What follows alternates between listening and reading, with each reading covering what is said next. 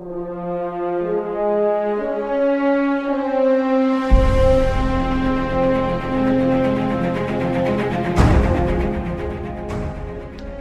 hola a todos y bienvenidos a un nuevo episodio de la Casa Dunwich.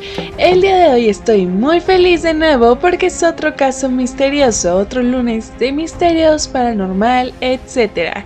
Y estoy demasiado contenta porque por mucho este es de mis casos favoritos y no por lo que ocurrió como tal, porque bueno, si no, ninguno sería mi favorito, pero sí por la persona de la que vamos a hablar. Como ya vieron en el título, hablaremos de Marilyn Monroe.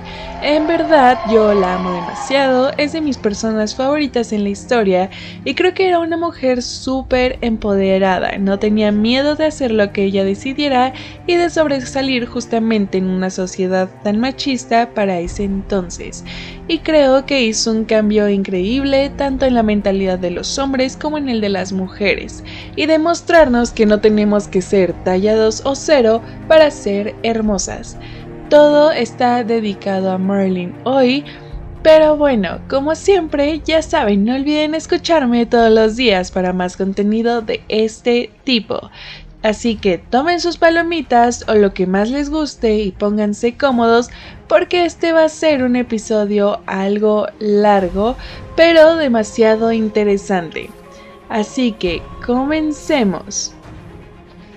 Bueno, como siempre, comencemos hablando de la persona implicada.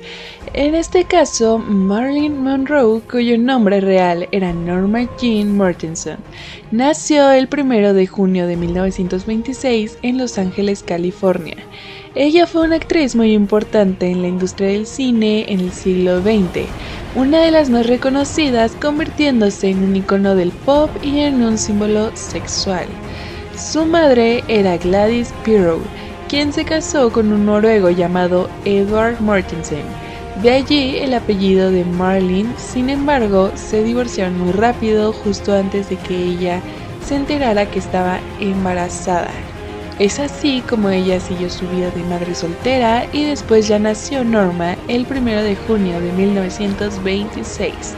Para que no fuera una hija ilegítima o como le decían en esa época una bastarda, Gladys decidió ponerle el apellido del padre que era Mortensen. Sin embargo, se cambió después a Norma Jean Baker. Se decía que su madre le puso Norma porque una de sus actrices favoritas era Norma Tamildog y Jim por otra de sus actrices favoritas llamada Jim Harlow. Gladys trabajó como cortadora de negativos, que en ese tiempo ese era más o menos el trabajo que hacía un editor en una productora de cine llamada RKO Pictures. Sin embargo, ella no pudo mantener su trabajo no solo por los problemas económicos que tenía, sino porque Gladys también sufría de problemas como adicciones al alcohol y a las drogas, y era muy inestable emocionalmente. Debido a esto, Marilyn comenzó a sufrir muchos problemas en su niñez debido a que le tocó estar pasando de familia en familia, de orfanato en orfanato, entre muchas otras cosas más. Después de un tiempo de haber estado en otra familia, la mamá la logró recuperar, pero cayó de nuevo en una crisis nuevamente, así que perdió de nuevo la custodia y esta vez le tocó dejar a Norma con su mejor amiga llamada Grace McKee la mejor amiga de la madre de Marlene. Fue justamente quien comenzó a enseñarle mucho más del cine, a incitarla a meterse más en este mundo y la incentivó muchísimo a ser actriz. En un futuro, sin embargo, también después Norma acusó al esposo de esta señora de haberla violado. Esto lo obligó a mudarse nuevamente con otra familia y se mudó con la tía de la señora que estaba cuidándola, y durante este tiempo Marilyn descubrió que tenía otra hermana, una media hermana también por parte de su mamá, llamada Berenice. Y con ella se hicieron muy buenas amigas y mantuvieron una relación muy estrecha durante toda la vida, incluso cuando Marilyn se volvió muy famosa. Nuevamente ocurrió otro desastre en su vida y fue con la familia que estaba viviendo el padre de esa familia recibió una notificación del trabajo en el que tenía que mudarse a otro lugar para recibir un ascenso. Marilyn tomó la decisión de dejar de vivir allí porque no quería mudarse a Los Ángeles, así que se casó rápido con el hijo de un policía que vivía en el mismo barrio. Era vecino de ella, el hombre se llamaba James Duggar, y en este entonces tenía 21 años y Marilyn tenía 16. Desde ese entonces ella se va a vivir con él y decide tomar ese rol de ama de casa, de cuidarlo, de cocinar, de lavar, entre otras cosas. Para el año de 1943 su esposo decide alistarse en la Marina, así que le toca asistir a la Segunda Guerra Mundial. Así que Norma se queda sola en su casa y es allí donde decide comenzar a trabajar para mantenerse. El trabajo en las fábricas de municiones era muy normal en esta época, así que ella decidió entrar a una de estas fábricas y trabajar allí. Para el año de 1944 fue cuando su vida cambió por completo, debido a que un periodista de un periódico muy importante en ese entonces estaba realizando un artículo sobre la contribución de las mujeres a la Segunda Guerra Mundial así que decidió comenzar a tomarle unas fotos a Marilyn mientras trabajaba allí. Fue cuando descubrieron su talento como modelo. Desde ese entonces comenzaron a contactarla muchas empresas de publicidad para campañas publicitarias y se convirtió para 1945 ya en una modelo muy reconocida de portadas y apareció en al menos unas 33.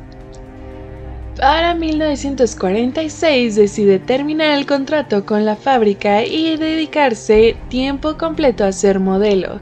Sin embargo, comienza a tener también un interés muy grande por la actuación.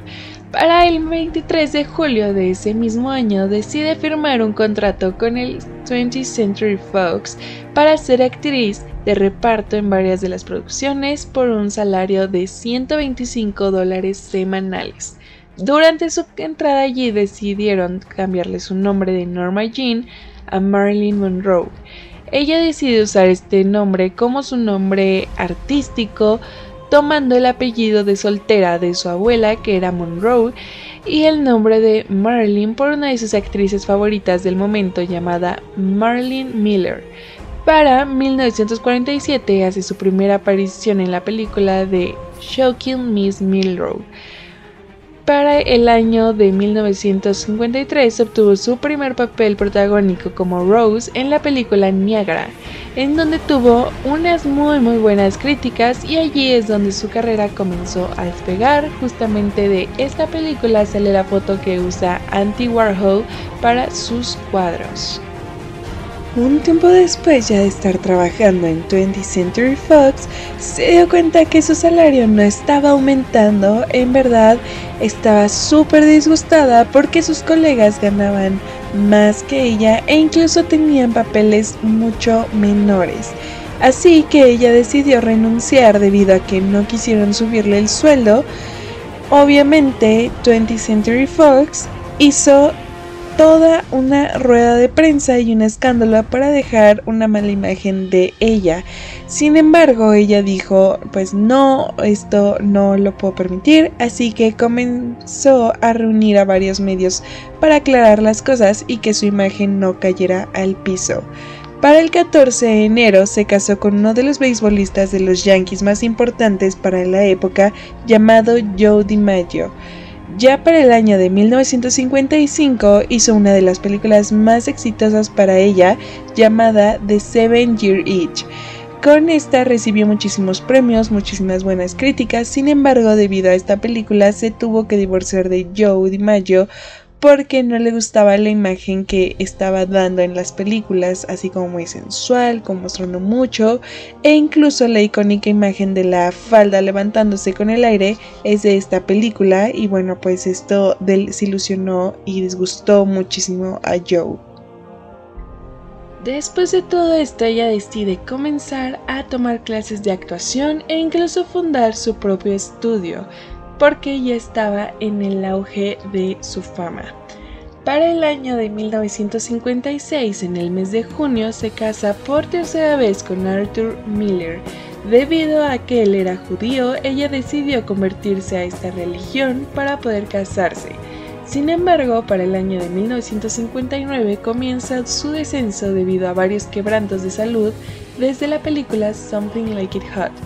Comenzó a presentar problemas, llegaba tarde, no se memorizaba las líneas, le tocaba repetir muchísimas tomas constantemente, entre muchas otras cosas, lo que la llevó a un disgusto por parte de sus compañeros de trabajo con la misma productora e incluso durante este tiempo perdió a su primer hijo por un aborto espontáneo. Debido a la pérdida de su hijo y a muchas otras cosas y el estrés de la fama, comenzó a deteriorarse su salud, tanto física como emocional muchísimo. Comenzó a asistir al psicoanalista, al psiquiatra, su doctor se llamaba Groth Branson y él fue el que la acompañó durante todo este proceso. Igualmente comenzó a sufrir de insomnio y de ataques nerviosos, por ende comenzó a consumir muchos fármacos y alcohol. Para 1961 se divorció de Arthur Miller debido a todos estos problemas y allí cayó en un peor estado de salud. De ahí rodó en 1962 Something Catch Your Gift y comenzó a sufrir muchos problemas como sinusitis, bronquitis, neumonías, lo que le afectaba muchísimo los días de grabación. Justamente para la época que estaba grabando esta película, que por cierto era muy importante para 20th Century Fox debido a que estaban entrando en quiebra después de haber grabado Cleopatra que costó muchísimo dinero tenían toda la esperanza en esta película. Sin embargo, como que Marilyn no se lo tomaba muy en serio y estaba también muy enferma. Además, durante esta época, para el 19 de mayo, tuvo lugar en Nueva York el cumpleaños del presidente en ese entonces John F. Kennedy y asistió a, esta gala que probablemente muchos de ustedes conocen, donde ella le cantó el feliz cumpleaños al presidente. Esto fue el último evento público al que ella se presentó antes de fallecer. Y aquí es donde comienza pues ya todo este caso que fueron los hechos de su fallecimiento. Se dice que el día que murió, es decir, el 5 de agosto de 1962, ella habló por la mañana con su ex esposo Joe DiMaggio.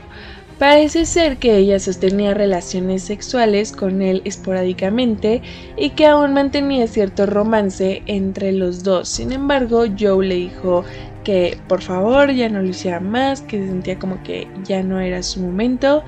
Según lo que dice Joe, Marlene lo tomó muy bien y fue como, bueno, no importa, vendrán más.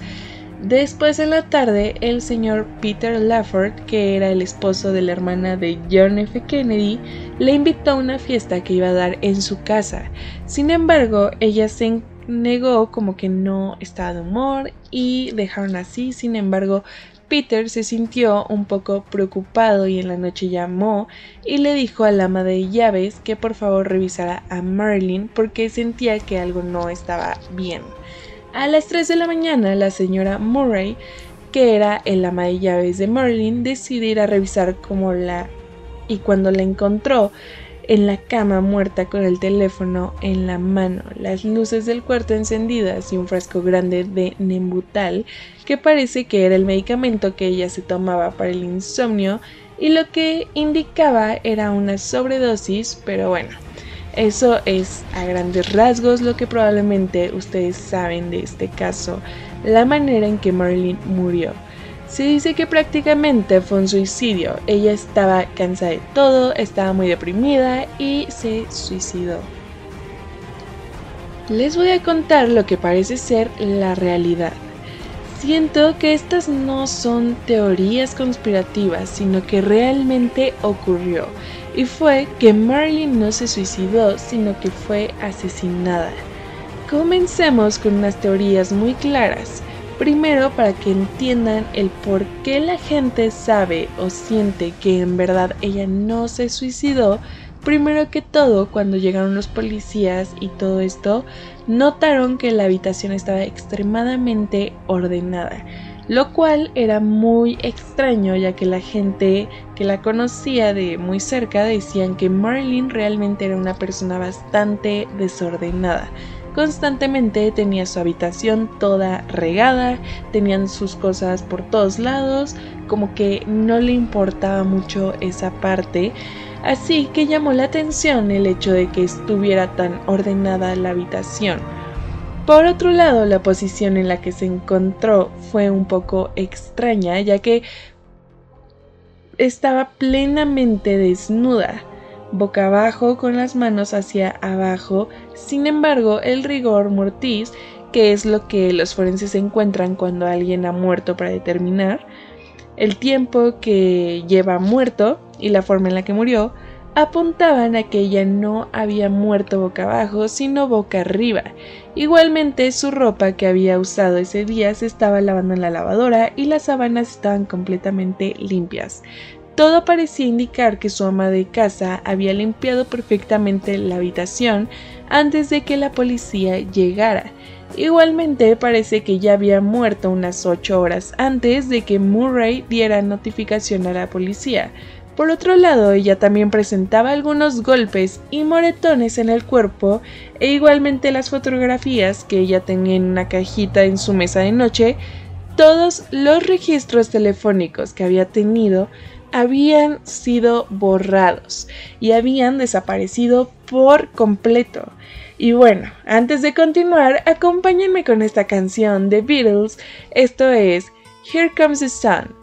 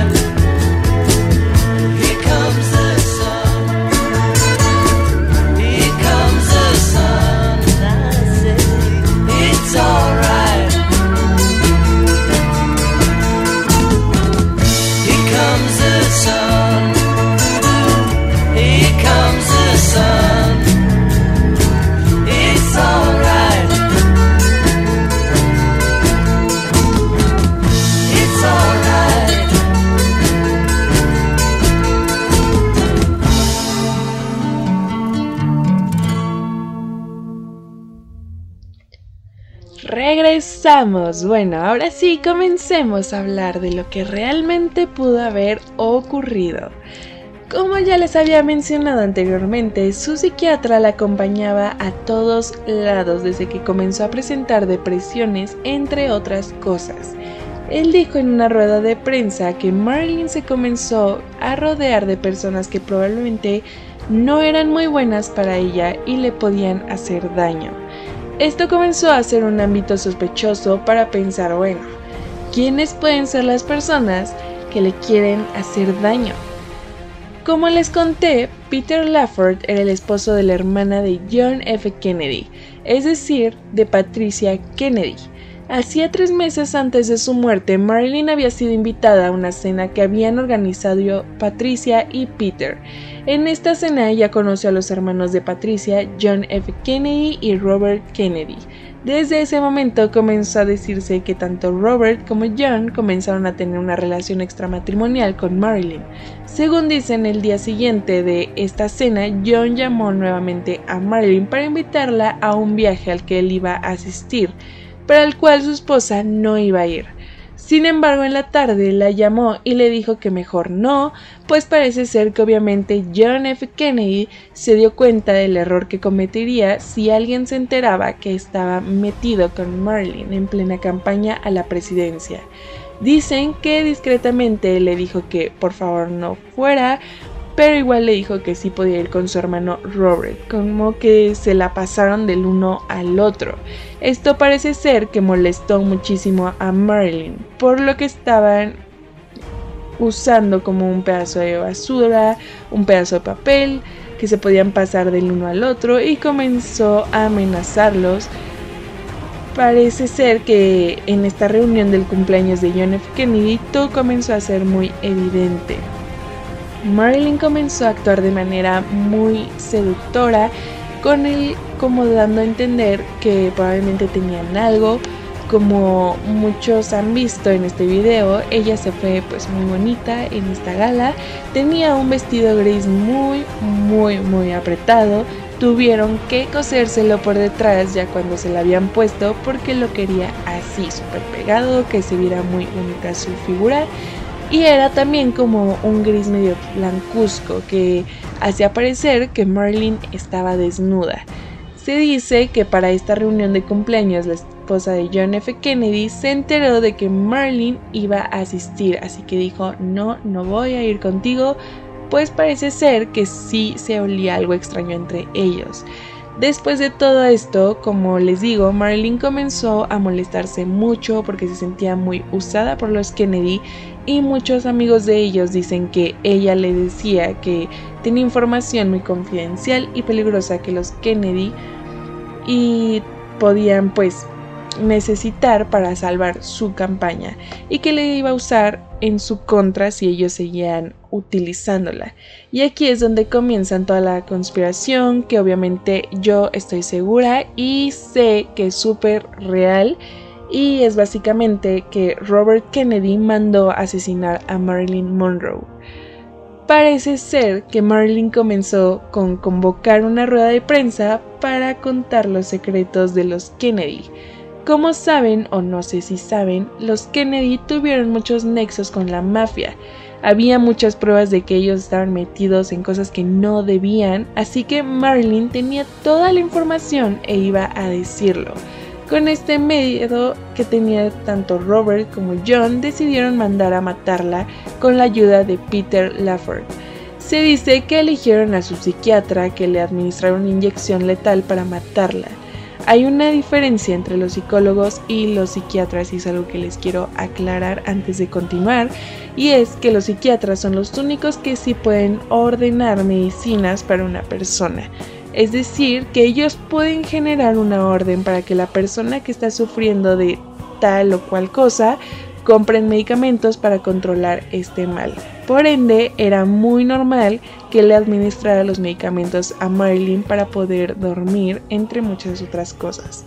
Y por eso, por medio de él, Robert decidió matar a Marilyn.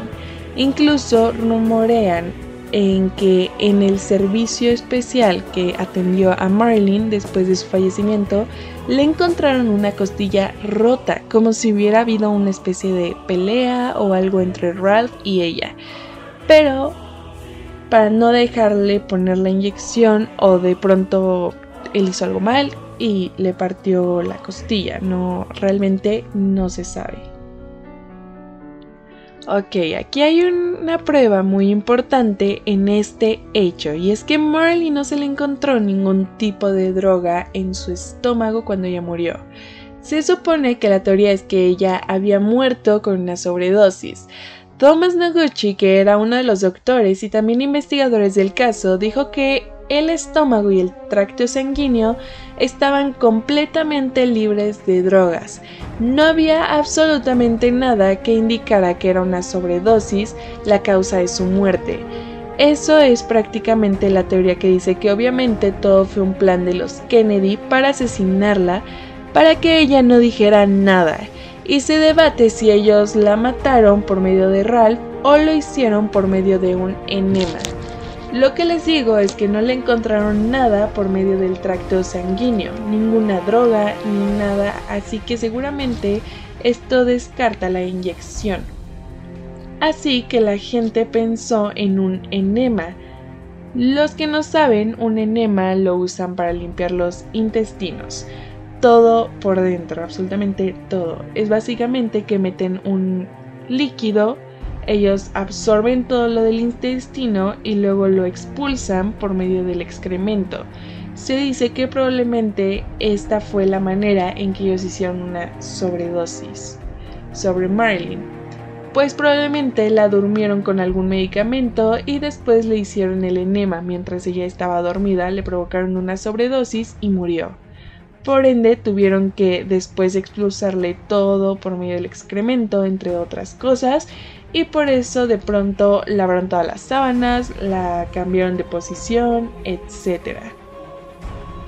Otra cosa que también reafirma esta teoría es que un vecino de Merlin dijo que unas 5 horas antes había visto estacionar una ambulancia muy cerca de la casa de Marilyn. Dijo que en toda la noche la ambulancia no se movió hasta que ocurrió lo de Marilyn, en donde se dirigió justamente a la casa. De hecho, dijo que un enorme personal de departamento sanitario se dirigió en la casa, entró, limpió las cosas y ya no se supo más de ella hasta que después llegaron todos los policías y todas las personas a levantar el cadáver. Básicamente hubo unos testigos que fueron clave y súper importante para determinar que esto probablemente fue lo que ocurrió. El primer testigo y muy importante de este hecho es Eunice Murray. Como les conté, Eunice fue el ama de llaves de Marilyn y fue una pieza clave. Comenzó a decirse que obviamente lo que ella decía no era verdad, pues ella decía que había encontrado a Marilyn muerta. Ella describió cómo había ocurrido la situación en un inicio, para nadie le creyó, porque no tenía mucho sentido. Dijo que ella había salido al baño y después se dirigió a la habitación de Marlene. Dijo que había visto por debajo de la puerta la luz encendida. Sin embargo, esto parecía muy extraño porque Marlene tenía un tapete demasiado, demasiado grueso que impedía a veces abrir la puerta. Por ende, era imposible que ella viera una luz debajo de la puerta. Ella había dicho que cuando había visto la luz le pareció muy extraño, que se preocupó y ella entró. Porque si ya ella sabía que Marlene sufría de insomnio, ¿por qué de pronto se le hacía raro que estuviera despierta a esa hora? Después cambió por completo todo lo que había dicho y dijo que es que su intuición pisciana, porque bueno, ella era Piscis, le indicaba que en verdad algo andaba mal, como que ¿qué estás diciendo? O sea, no tenía nada de sentido. Sin embargo, todo cambió muchísimo para el año de 1985. Unos realizadores llamados Ted Lander y Anthony Summers estaban haciendo un documental sobre Marilyn. En este entrevistaron a muchas personas que rodeaban la muerte de Marilyn y obviamente entrevistaron a Eunice. Ella les contó toda la versión como siempre lo había hecho y ya cuando apagaron las cámaras ella dijo la frase a mi edad tengo que seguir tapando todo esto. Dijeron que entonces la señora Eunice se sentó y comenzó a contarles lo que realmente había ocurrido. dijo que Robert Kennedy había estado esa noche en la casa de Marilyn y que Ralph Grinson llegó cuando ella todavía había estado viva y que incluso él fue el que la llamó para pedir la ambulancia. Dijo que Marilyn había tenido una discusión muy fuerte con Robert y que se había puesto la cosa pues muy complicada, tan complicada que incluso los guardaespaldas de Robert tuvieron que intervenir para que no le hicieran daño. Esto cuanto pues obviamente al primer testigo. Ahora vamos con el segundo testigo. Él se llama Norman Jeffries. Jeffries es muy importante pues es el yerno de Eunice Murray. Justamente y dijo que él un día anterior había estado trabajando también en la casa de Marilyn. Su trabajo era diferente al de su suegra, pues él estaba reparando el piso de la cocina de Marilyn. Dijo que esa mañana ella se levantó y el aspecto era muy preocupante, como que la veía muy mal. Dijo que la había visto no sabía si enferma o muy asustada, que su actitud era muy extraña o tenía que ver o haber tomado algo que la alterara o que en verdad estaba temerosa de que algo pudiera ocurrir. Entre las 3 y las 4 de la tarde vio llegar a Robert Kennedy con Peter Lafford, quien les ordenó que fueran junto con la señora Murray al supermercado a comprar una Coca-Cola. Dijo que volvieron una hora después y en ese momento estaba con Marilyn y Marilyn estaba sufriendo como un ataque de nervios, de histeria, de furia, Mientras la secretaria de Marlene trataba de calmarla, él dice que en ese momento Eunice llamó a Ralph, al terapista de Marlene, para que por favor viniera a la casa. Dice que después de que llegó el psiquiatra ellos se quedaron viendo televisión un rato y después dijo que a eso de las 9 volvió Robert Kennedy con otros dos hombres y que él supuso que eran hombres que trabajaban para el gobierno. Le dijeron que tenían que irse de la casa y obviamente estaba muy asustado porque no era como que váyanse, sino como que tienen que irse, no pueden estar aquí en este momento. Sin embargo, él dice que se quedaron un poco cerca de la casa, pero que él no tenía ni idea de lo que estaba ocurriendo. El siguiente testigo se llama Fred Otas. Básicamente Fred era un detective privado que fue contratado durante esta época. Él fue entrevistado durante el año de 1985. Fue un periodista que quería documentar lo que había ocurrido esa noche. Dijo que él había instalado durante algunos meses antes de la muerte de Marilyn varios micrófonos secretos en la casa de ella y en la de Peter Lafford Dijo que escuchó muchas conversaciones con Marlene con otras personas e incluso había grabaciones de Marlene con Robert haciendo el amor. Además dijo que había una en particular de una terrible pelea que habían tenido Marlene y Robert el día de su muerte. La misma pelea que decían los otros dos testigos. No sé, ustedes piensen. Dijo que ella gritaba desconsolada, me han pasado del uno al otro, fui utilizada, me siento un pedazo de carne. Y Robert solo decía, ¿dónde está? ¿Dónde está? Dámelo, tengo que tenerlo, mi familia te pagará. Y se oían ruidos de que él estaba revolcando la habitación, buscando por todos lados algo que probablemente Marlene tenía. Dijo que esa noche Peter Lafford llegó a su recinto donde él estaba y le dijo que Marlene estaba muerta y que él debía hacer desaparecer toda evidencia que le implicara tanto como a él como a Robert Kennedy. Igualmente, después de decirle todo esto, le dijo que por favor llamara a Robert y que le dijera que él ya había cumplido con su parte y que lo veía después. Bueno, como ya se pudieron dar cuenta, hay muchísimos testigos en este caso. Y vamos con la siguiente. Pat Newcomb era la agente de prensa y secretaria de Marilyn.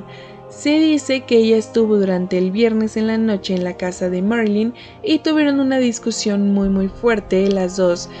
Esto debido a que parece que Pat estaba también involucrada con Robert Kennedy. Se dice que esto molestó muchísimo a Marilyn y obviamente discutieron por el amor de este hombre.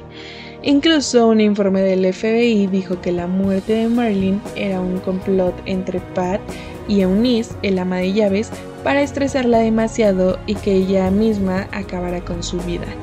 Igual el año después de la muerte de Marilyn, es decir, en 1963, se confirmó que todo esto que se decía de Pat era cierto, pues adquirió después un cargo como el vínculo entre Hollywood y el Estado.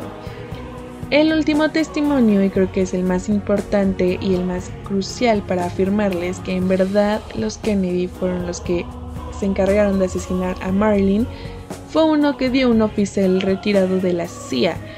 Este señor a sus 78 años llamado Norman Harris dio una declaración muy importante a algunos periódicos. Dijo que entre los años de 1959 y 1972 él había sido contratado por la CIA para ser un asesino por encargo. Dijo que había matado a unas 37 personas que eran un peligro potencial para el gobierno y que Marlin era uno de ellos. Él recuerda con perfecto detalle cada uno de los asesinatos que cometió que incluía constantemente a víctimas leas con la política, el periodismo, líderes sindicales, científicos e incluso artistas. Dijo que la actriz tenía muchas pruebas de que había sostenido relaciones sexuales con los Kennedy. Dijo que su comandante le dijo que Marilyn tenía que morir pues era muy peligrosa para el Estado y que él había obedecido sus órdenes. Dijo que era la primera mujer que él mató, que realmente le estaba muy asustado por ello, pero que era su trabajo y debía hacerlo. Él dijo que esa noche Marilyn estaba dormida cuando él entró a su habitación y le mezcló una dosis letal de hidrato cloral y nembutal.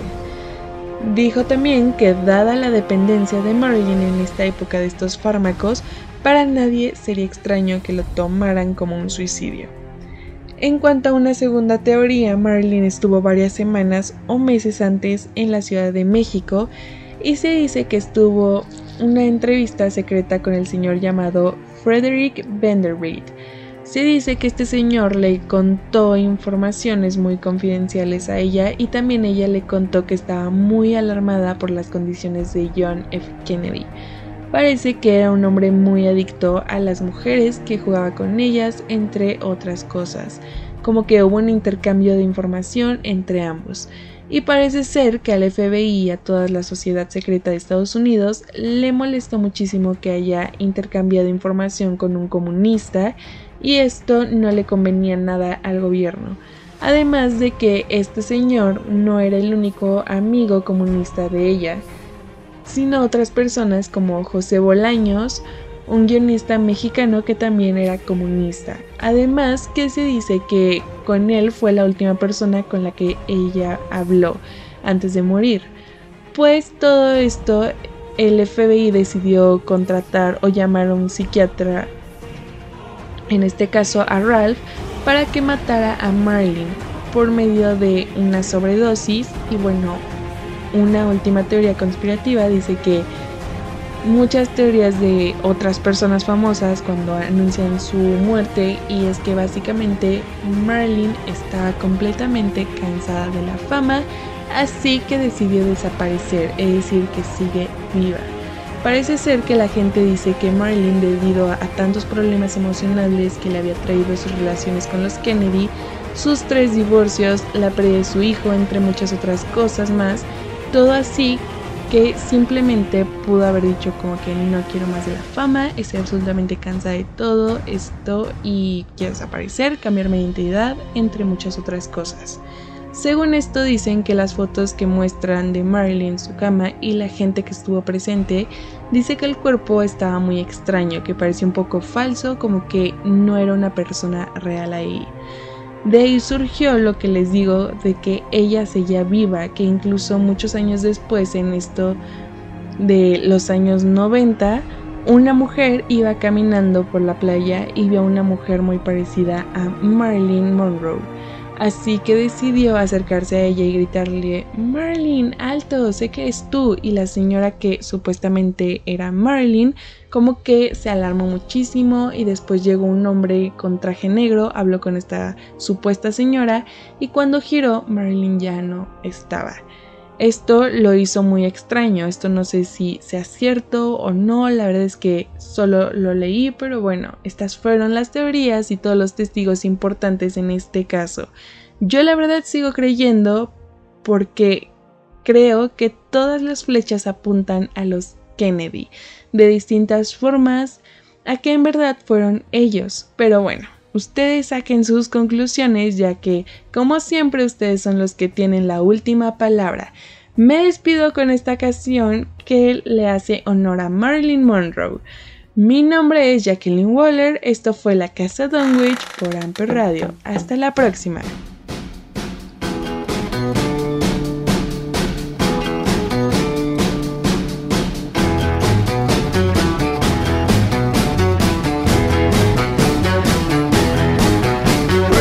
Woman walking down the street, pretty woman, the kind I like to meet, pretty woman.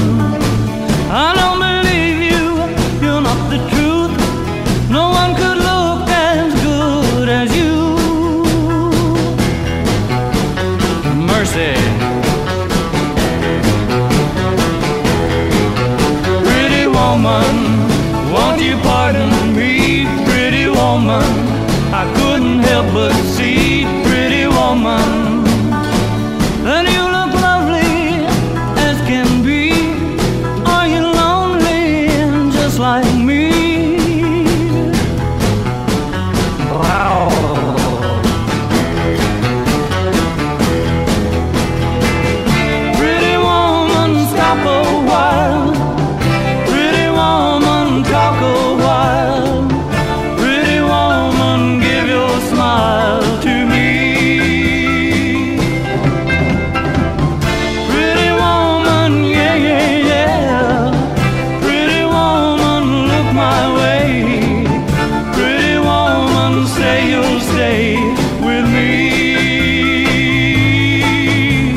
I need you.